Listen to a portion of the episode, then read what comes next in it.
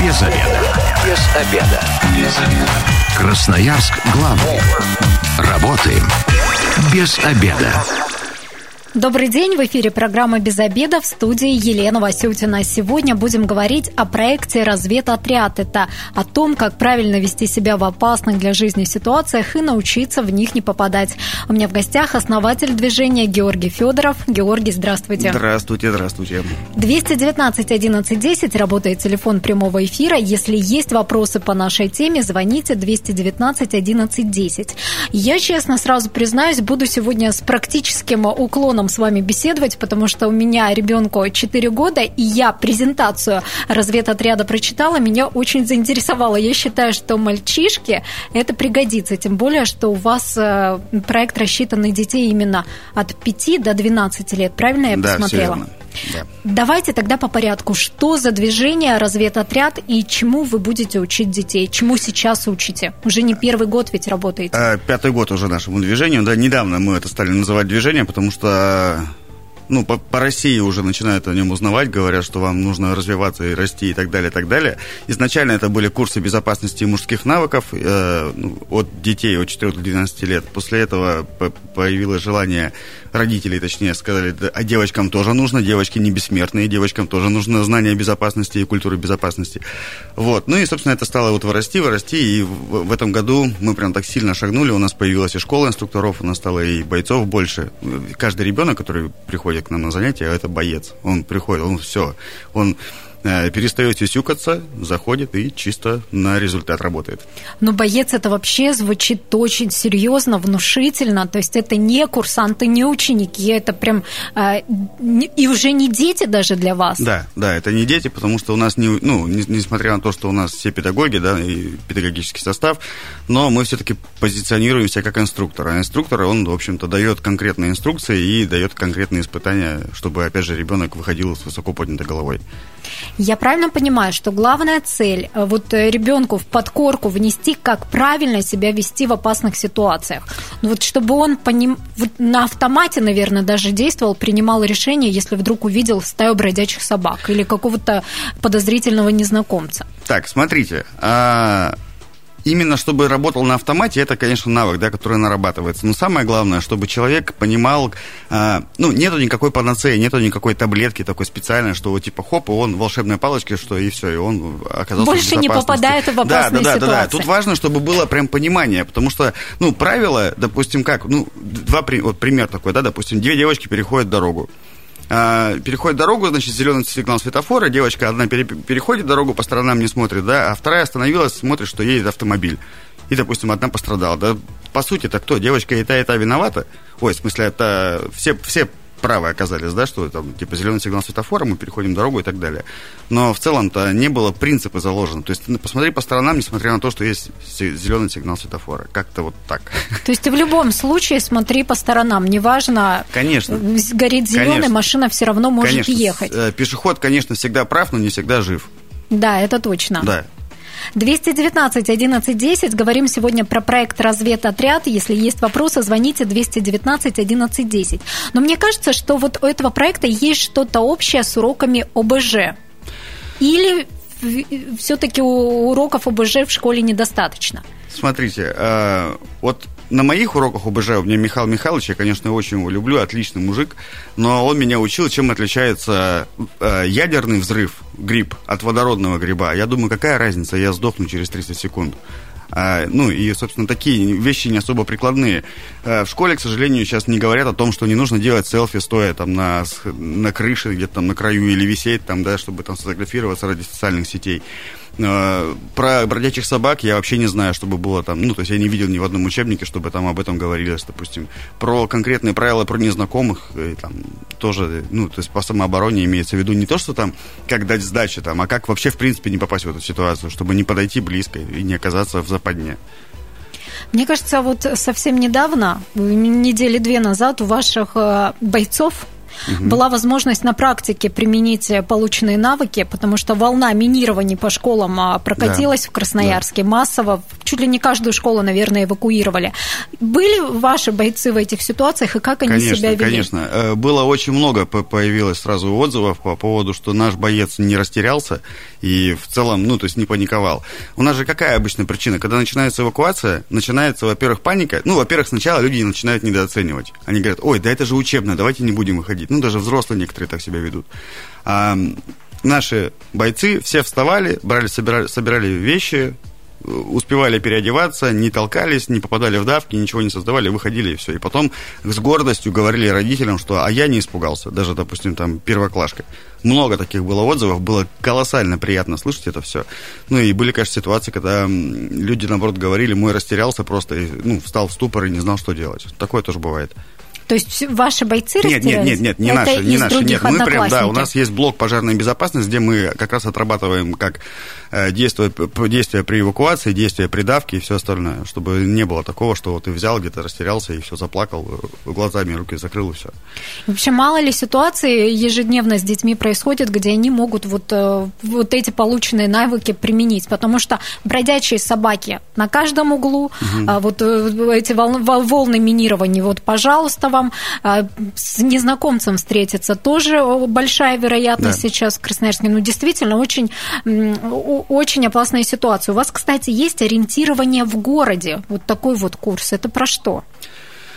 Как не э, заблудиться? Да, как не заблудиться. Что такое? То есть, смотрите, я точно помню, что я лет в 15 не мог, я не понимал, что такое квартал ну или как квартал, как правильно, квартал. Квартал, да. Ну, в общем, да, и мы как раз разбираем вот эти темы, как город построен, что есть у нас а, развитие города линейное, есть радиальное, что есть смешанные там всякие различные непонятные.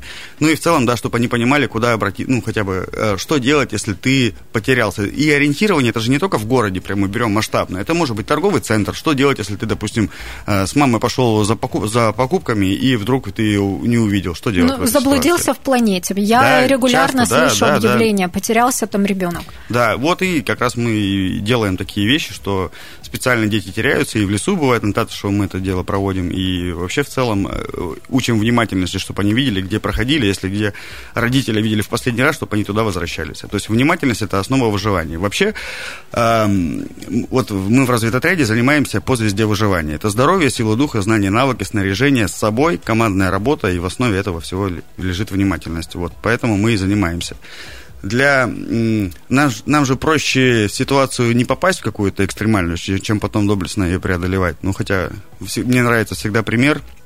А, прилетел Супермен, ну, Супермен, спрашиваю, допустим, у детей, Супермен же хороший человек? Ну, типа, да, он же классный, он же супергерой, да, помог.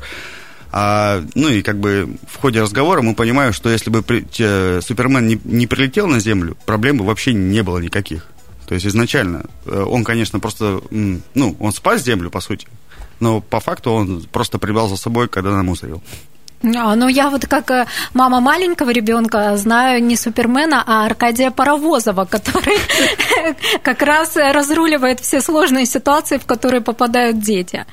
Вот, ну, вы такой своеобразный Аркадий Паровозов, который рассказывает, как малышам, ну и детям постарше уже э, правильно себя вести. Мне очень сложно сейчас представить, как маленького ребенка вообще э, вот этими навыками выживания заинтересовать. Вот как организовать занятия так, чтобы они не начали скучать, не начали ныть, не начали проситься домой. Как вы вот это все организуете, чтобы они были заинтересованы в обучении? У нас все это проходит в игровой форме. Это, во-первых, во-первых. И во-вторых, что мы же всегда говорим про ребенка. То есть, когда ситуация, мы не говорим, что там какой-то мальчик оказался в какой-то ситуации. Мы говорим, так, представляем на секунду, все, ты оказался в лесу, зима, волки воют, луна, все, что будешь делать? Ну, условно говоря, да.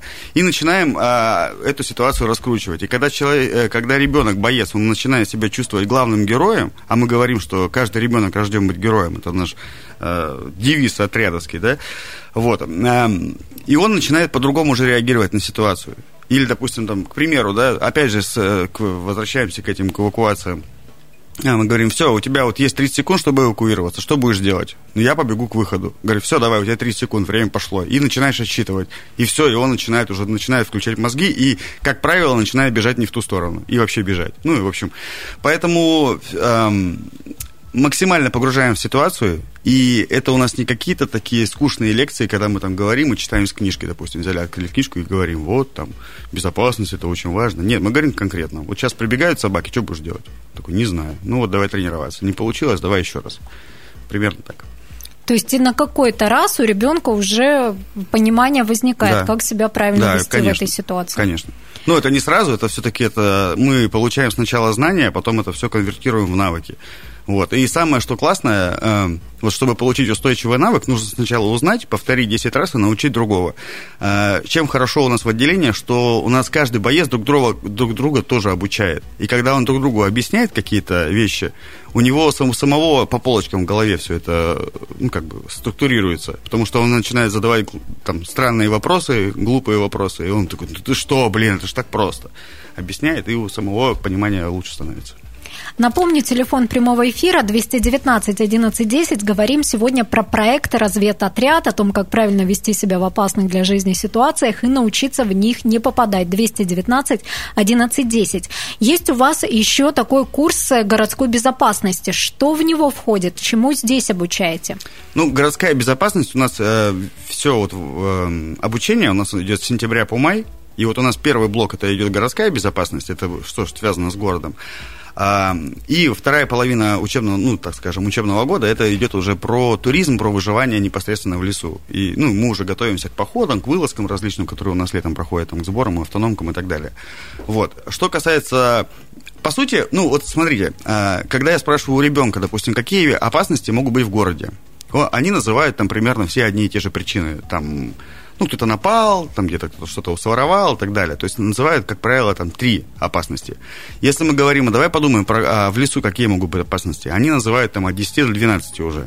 И холод, и голод, там, и все остальное. И потом спрашиваю, а может это случиться в городе? Они такие, да. Ну и по сути у нас-то все одинаково, что в городе, что в лесу. Ничего не меняется абсолютно. А, просто мы маленько меняем подход и меняем формат э, к, ну, к обучению к этому. То есть есть обучение по безопасности в городе да. и по безопасности да. в лесу тоже? Да, конечно, есть. А, а вот еще у вас, мне кажется, на практике, да, наверное, можно посмотреть, это когда вы выезжаете в летние лагеря и проводите сборы. Вот какие, понимаю так, что это происходит в теплое время года, и вот там чему вы обучаете? Ну, у нас разные есть вылазки, мы, бывает, там однодневные, двухдневные походы выходим. А, как-то, ну, до еще пандемии мы ездили на остров, нас специально забрасывали на острове, а на этом острове есть еще озеро, очень классное, такое очень теплое. Вот, и мы там, да, мы там проводили все выходные с родителями вместе, делали палатки, походная кухня, все как положено, и в конце, конечно, игра на выживание и испытания которые там они проходили. Это либо полоса препятствия, либо это там основа альпинизма, основу выживания и так далее.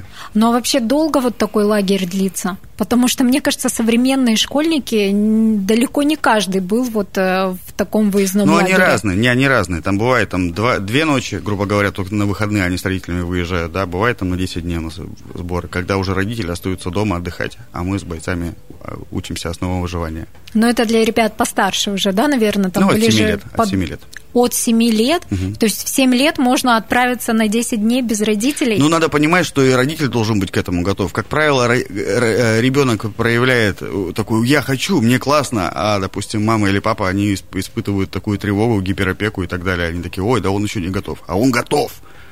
Так, а вот слушайте, приехал он, например, в 7 лет в выездной лагерь, такой первый раз без мамы и папы, и начал ныть, начал проситься домой, начал вот вообще, вообще не может там находиться. Ну, Приходилось так, кого-то так отправлять? Так бывает. Нет, мы никого не отправляем, э, всегда это разговоры. Понятно, что первые три дня будет сложно, но вот вас возьми и в другую страну куда-нибудь там к непонятным людям тебя посадить. Тоже будет неприятно, тоже будешь присматриваться. Это защитная реакция, что он такой начинает там, там ну, что-то хлюздить. Но у нас э, для этого у нас а, каждый день, на каждом занятии у нас командообразующие игры, а и каждый, ну, то есть эм, и в лагерях тоже мы делаем командообразующие мероприятия в самом начале, чтобы они сплотились, чтобы они прочувствовали командный дух и друг друга поддерживали. Это, ну, это, это основа всего. В команде проще выживать, чем в одиночку. Я вообще понимаю, что вы вот прям с четырех лет настоящих мужчин воспитываете, которые все умеют, которые могут развести огонь, могут справиться с какой-то трудной ситуацией. Бывает так, что приходит э, ребенок на занятия, и вы видите, ну, может, еще маленький совсем, видите, что он не готов. Вы советуете прийти попозже или вот как как вообще а, это происходит? Да, у нас, у нас перед тем, как зайти на регулярные занятия, у нас э, и ребенок, и родители проходят собеседование. Это очень важно, потому что ну, разные факторы там бывают. Да, проходим на собеседование, бывает, да, что мы говорим, давайте чуть попозже. А бывает, вроде ребенку 4 года, не 5 лет, и мы говорим, он говорит, ну, наверное, маленький еще. А он по всем показателям пока говорит, что нет, я не маленький, я готов. И это круто. Ну, то есть нету прям такого, что именно с пяти. Нет, мы смотрим, ну, по готовности самого человека, маленького человека. То есть, возможно, нужно будет просто прийти попозже да, и начать да, заниматься потом. Угу. Сейчас ненадолго прервемся на рекламу, затем снова вернемся в эфир, будем говорить о проекте «Разведотряд». Программа «Без обеда» возвращается в эфир в студии Елена Васютина. Сегодня говорим про проект «Разведотряд». Как правильно вести себя в опасных для жизни ситуациях и научиться в них не попадать. У нас в гостях основатель движения Георгий Федоров. 219 11 10 работает телефон прямого эфира. Если есть вопросы по организации проекта, а про то, как попасть в проект «Разведотряд», звоните 219 11 10. Расскажите, Георгий, кто ваши преподаватели, потому что, ну, все-таки я так понимаю, что это должны быть люди подготовленные, не просто там э, люди с улицы, а прям которые проникнуты, чтобы детей действительно зарядить, вот, вот заинтересовать. В этом году мы запустили такой подпроект, внутри проекта еще один проект, это э, как раз школа инструкторов, да, и это ребята, то есть мы сначала проводили собеседование, набирали людей, там проверяли, подходят ли они под наши критерии, под наши принципы, потом там и так далее. А, ну, вообще, во-первых, это педагоги все, а, все умеют работать с детьми, и эти люди, которые не просто где-то там почитали книжки и там посмотрели видеоролики в Ютубе и такие, все, я могу преподавать. Нет, а это именно те ребята, которые прошли э, сами испытания, проходили. У нас есть э, курс, он называется, называется «Выжить любой ценой» где они вот как раз на, на три дня выходят, и в роли спецов, у нас есть вновь прибывшие ребята, это новички, скажем так, да, а вот они уже в роли спецов выживают как могут, там у них есть максимальные аскезы, ну, в общем, э, это прям испытание, трехдневное испытание полноценное в лесу, в тайге. Так, то есть инструктор, прежде чем работать с детьми, да. на три дня отправляется в тайгу. Да, проверяет, проверяет э, все навыки, которые, ну, то есть, которые мы изучали, да, проверяет на практике. Потому что одно, одно там, развести костер, когда у тебя идеальные условия, а второе, когда нужно развести костер, когда у тебя нет ничего. Или там, допустим, сырой лес, или там зима, минус 40. Или там, допустим, тебе нужно переночевать на дереве. Там такие у нас есть разные интересные Это что конкурсы. значит? Вот про переночевать на дереве расскажите, что это такое? Это а, реальное задание, которое да, это, выполняют это люди, задание. которые у вас да, работают. Да, да. Мы там э, ныряем в прорубь э, зимой, чтобы там нужно самому вылезти и высушиться. Мы там спускаемся с гор, когда у нас, по сути, есть только веревка и два карабина. То есть это военный альпинизм, да. Э, преодоление водных преград различных, построение укрытий, там, демисезонные или осенне-весенние, зимние и так далее. Разведение костра без спичек, эвакуация пострадавшего и в том числе и экстремальные ночевки. Вот это как раз когда, допустим, Э, дается спецам водное, что вы должны залезть на дерево и всю ночь там провести. А я скажу вам, эта задача не из легких. Что еще, если поспать надо? Ну, я представляю, мне такое ощущение, что вы спецназовцев каких-то готовите. Ну, э, да. Не каждый, наверное, спецназовец выполнит эти задания. На самом деле, всем это, это все справляются. Это просто мы привыкли, что мы в комфорте. Мы пришли, сели на классное кресло, такие сидим, кайфуем. И мы такие думаем, вау, я окажусь в лесу, и все, у меня там, я все, я не смогу. Нет, сможешь. Два часа пройдет, ты уже все, то адаптируешься. На третий день тебе вообще не захочется выходить оттуда. Это точно. Ну, нужно отметить, что это вы все-таки подготовленных людей туда отправляете. То есть будущие инструкторы, они сначала какую-то теоретическую да, у нас, да, подготовку у нас, смотрите, да, у нас э, один инструктор Часки у нас, допустим, проходил э, резерв спецназа. Это, ну, то есть мало того, что у него есть э, своя служба была, вот, проходил также резерв спецназа и э, ВЛЦ «Выжить любой ценой» он проходил дважды. И э, крайний раз он проходил в роли спеца. Э, Алтай проходил шесть раз курс. Вот. Ну, то есть опыта еще больше. Именно, именно личного опыта. Это очень важно, чтобы когда ты рассказываешь ребенку, например, если мы говорим про туризм, про, костю, про, про, про костры и все прочее, ты ему еще эмоцию передаешь. Это очень важно, потому что, ну, если ты не, не разбираешься в теме, ну, ребенок чувствует, что ты врешь. А ты, когда ему прям говоришь, ты можешь э, отвлек, э, э, отвлекаться там на какие-то другие, более там подробные какие-то вещи, тогда ребенок лучше информацию усваивает. Поэтому мы и говорим, что нужно это самому прочувствовать, самому прохавать эту всю эту энергетику. Ну, то есть инструкторы, они все сами заряжены, и поэтому да. вдохновляют детей. Да, вот да, им да, интересно да. Поэтому интересно, этого, да. да. Но вы же там когда какой-то тренер там условно по какому-нибудь личностному росту начинает нам что-то рассказывать, да ты же чувствуешь, что что-то не то. Вроде слова и правильные подбирает, но вот энергетика не та, а дети же это вообще максимально чувствуют. Ну и, и он становится, я так понимаю, инструктор, таким наставником, за которым им действительно хочется идти, и хочется ехать на эти сборы, проводить время да. в, в лесах, в тайге, в этих... Ну, мы к этому стремимся, да, максимально, чтобы это было так. То есть... Личным примером. И, ну, это очень важно, чтобы э, при вот, э, обучении, скажем, да, вот этим всем надо не, не только, чтобы инструктор это делал, но и что еще бы, и поддержка родителей очень важна. Чтобы, то есть не, не получалось, чтобы так, что ребенок выходит с занятия, возвращается домой, и, и он уже не бойцом становится. Он уже все, может дальше вести себя как, как и раньше. Ну нет, так не так не А стоит. какая задача тогда родителей, как они должны... Поддерживать, поддерживать и быть в контексте разведотряда. То есть это вот э, если там, ну, такие там самые элементарные вещи, если не получилось, повтори, не расстраивайся, поддерживай. Ну, в общем, э, поддерживать культуру безопасности и культуру заботы о себе. Выживание вообще это древнее искусство заботы о себе. И мы говорим, что если человек заботится о себе, о ближнем, то в целом он будет успешно, здоровый, счастливый. Но это получается так, что в разведотряде вы из них бойцов воспитываете, они приходят домой, и там мама, папа начинают с ним сюсюкать да, и все прихоти выполнять. Ну, не, ну нет, нет. Ну, Такого ну, быть не должно. Ну да, мы об этом и проговариваем, конечно, чтобы такого не было. То есть родитель тоже важен настрой родителя. Это очень важно. Да, и прежде чем ребенка в разведотряд отдавать, э, сами решите для себя, готовы вы или нет, вот поменять эти именно, принципы. Именно, да, потому что говорят, э, прям бывает такой запрос, сделайте из нашего мужика. А сами такие, да мы не хотим, чтобы у нас мужик был. Вы еще э, часто говорили, вот э, наши принципы, наши принципы. А вот что, какие ваши принципы, вот какие ключевые моменты? Ой, ключевые моменты, наши принципы. Ну, самое первое, да, это быть внимательным внимательным к своему здоровью, к своей силе духа, да, к своим знаниям. Это вот, ну, внимательность – это вообще основа всего. Если ты не внимательный к своим друзьям, допустим, к там, команде, референтной группе, это все очень печально. И самый главный принцип, что касается детей, да, вот они всегда расстраиваются, когда у них какая-то неудача. Они могут, все, я больше не хочу, я бросил. Ну, не умеешь, повтори. Ой, не получилось, повтори. Вот это самая, самая основа. Самая основа. Вы еще а, рассказывали, что у вас есть система поощрений для детей. Да, у нас То, есть... к чему они стремятся. Да, у нас есть э, такая лавка шамана, так называется у нас. Э, вообще, бойцы на занятиях и на онлайн-марафоне, они зарабатывают знаки отличия, аптечки и знаки отличия.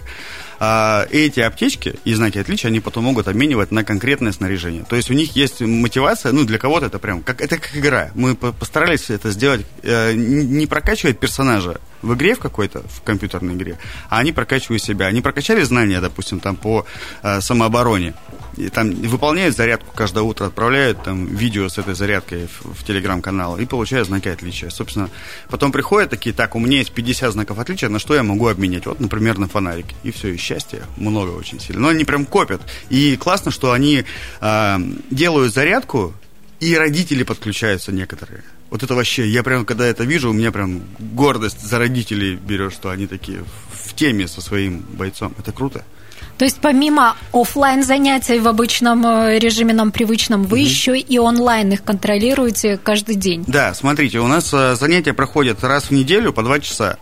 Это кажется мало, но в целом, э, если брать в полном объеме работы, это предостаточно. А у них каждую, каждый день они делают зарядку, за что получают знак отличия, и плюс еще вопросы или задания по теме. То есть, например, там, ну, условно говоря, там, какие могут быть опасности в городе, они их должны перечислять. И это заставляет ребенка каждый день задумываться о безопасности.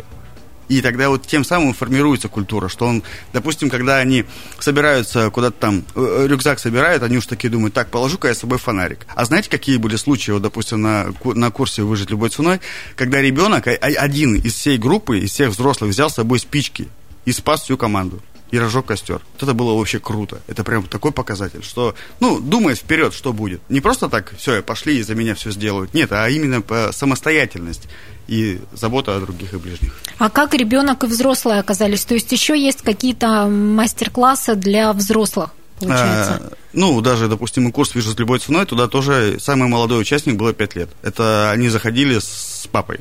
Он заходил с папой и вместе с ними проходил все испытания. Ну, конечно, у него там, ну, не было таких каких-то крайностей, да, там, но, тем не менее, ребенку хватало нормально.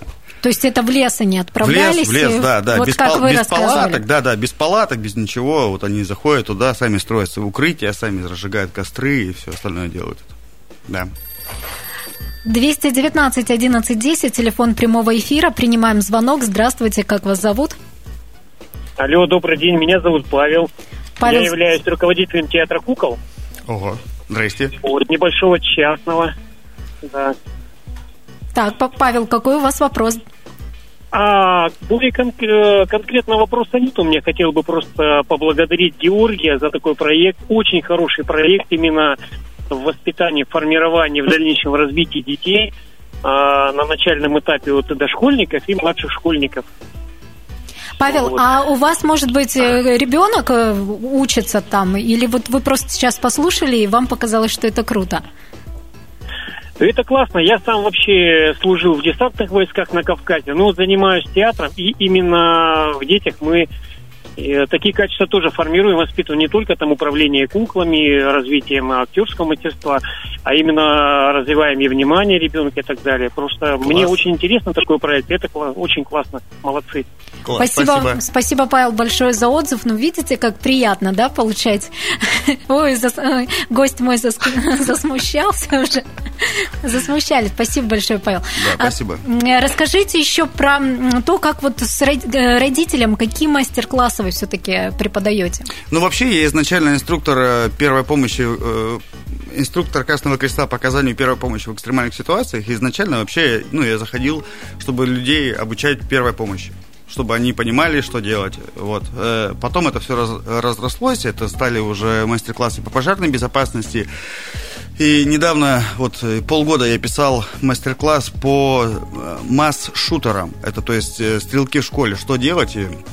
Ну, на что обращать внимание и вообще как э, выйти из ситуации с высоко поднятой головой. Вот, и об этом мы тоже сейчас будем проводить мастер-классы для преподавателей, чтобы, ну, не только для учеников, как, как правильно забаррикадироваться, как правильно эвакуироваться, потому что эвакуация э, при пожаре и при стрельбе в школе это все абсолютно разные вещи, а, и на разные принципы нужно, ну, то есть на, на, обращать то внимание. То есть то, как учителям действовать вот в, в том такой числе, да, потому ситуации. что бывает, что дети ведут себя правильно, а учителя стрессуют, но не понимают, ну, не потому что они плохие, а потому что просто ну, не были такой ситуации. Это реакция на стресс, это нормально.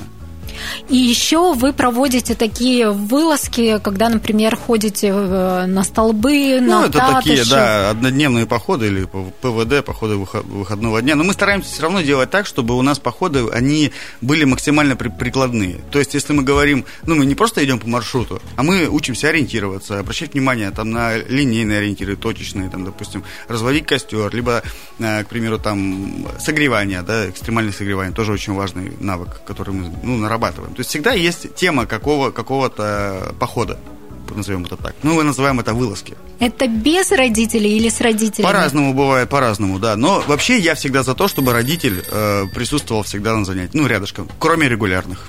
Ну, в финале программы примем еще звонок. Здравствуйте, как вас зовут? Здравствуйте, Дмитрий зовут меня.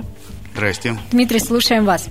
Я хотел отдельно выразить сначала благодарность, потому что та работа, которая вот проводится, это, конечно, классный момент в воспитании именно детей, то есть а, особенно по масс-шутерам это э, также может быть не одна спасенная жизнь, не дай бог, конечно, таким ситуациям происходить, но все должны быть готовы.